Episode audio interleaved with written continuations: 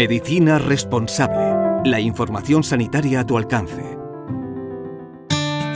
La mirada de con Ana Cabo Sánchez, residente primer año de oftalmología. Hola, yo me llamo Ana y me he presentado al examen MIR 2022 y me gustaría hablar un poco de cómo he vivido estos meses de, preparación y del sistema de elección de plaza que estamos, que estamos viviendo, que yo he vivido, que he elegido plaza hace muy poquito. Y bueno, me gustaría comentar primero pues, que el MIR eh, es una oposición, es una oposición corta, pero es una oposición eh, a la que tiene que optar el médico en España que se quiere, que se quiere formar en una especialidad. Este año nos hemos presentado 12.000 para, para 8.000 plazas y bueno, y es un examen eh, duro, eh, al final es un examen, es un día en el que volcamos seis meses de, trabajo duro de la carrera más el estudio del MIR. Y creo que por eso es muy importante cuidar el, examen propiamente dicho y también lo que viene después del examen, que también es muy importante.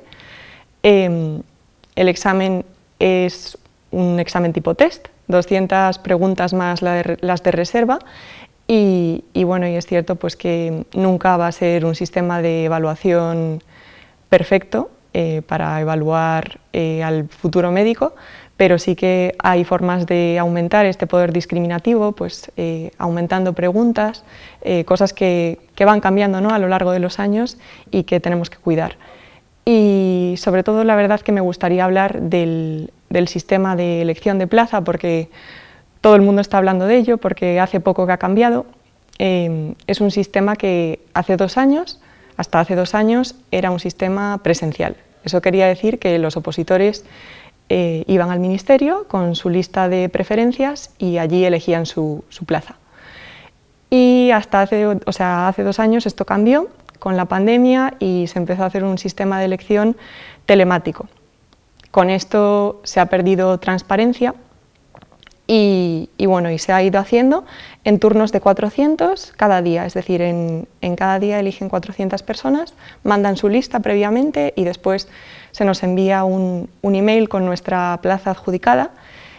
Y bueno, y es cierto que es un sistema que, ha perdido transparencia y que además eh, supone una dificultad añadida ya a la presión que, lleva el, candidato a una plaza, porque según la posición en el turno, pues eh, a veces hay que hacer listas kilométricas. En mi propio caso yo era de las, de las últimas de mi turno y al final pues es complicado y tienes que tener cuidado de elegir plazas en hospitales que realmente estés dispuesto a elegir y eso a veces es complicado saberlo a priori. Por eso, por eso bueno, creo que es algo que no hay que ignorar. Primero se peleó por porque la elección volviese a ser presencial y no se consiguió y después se intentó que estos turnos, en vez de ser de 400 personas, fuesen de 200 personas para intentar acotar un poco más la, lista de opciones y tampoco se ha conseguido. Y, bueno, y mi reflexión, la verdad final, sería que, que los que elegimos lo tenemos muy fácil para no mirar atrás, pero creo que tendríamos que tener la mirada puesta en, en el futuro e intentar mejorar las cosas para los que, para los que vienen y, bueno, y que el sistema tiene toda la responsabilidad de al final atender las quejas y de corresponder la ilusión con la que entramos los, los nuevos médicos al sistema de formación. Así que muchas gracias. Medicina responsable. Humanizamos la medicina.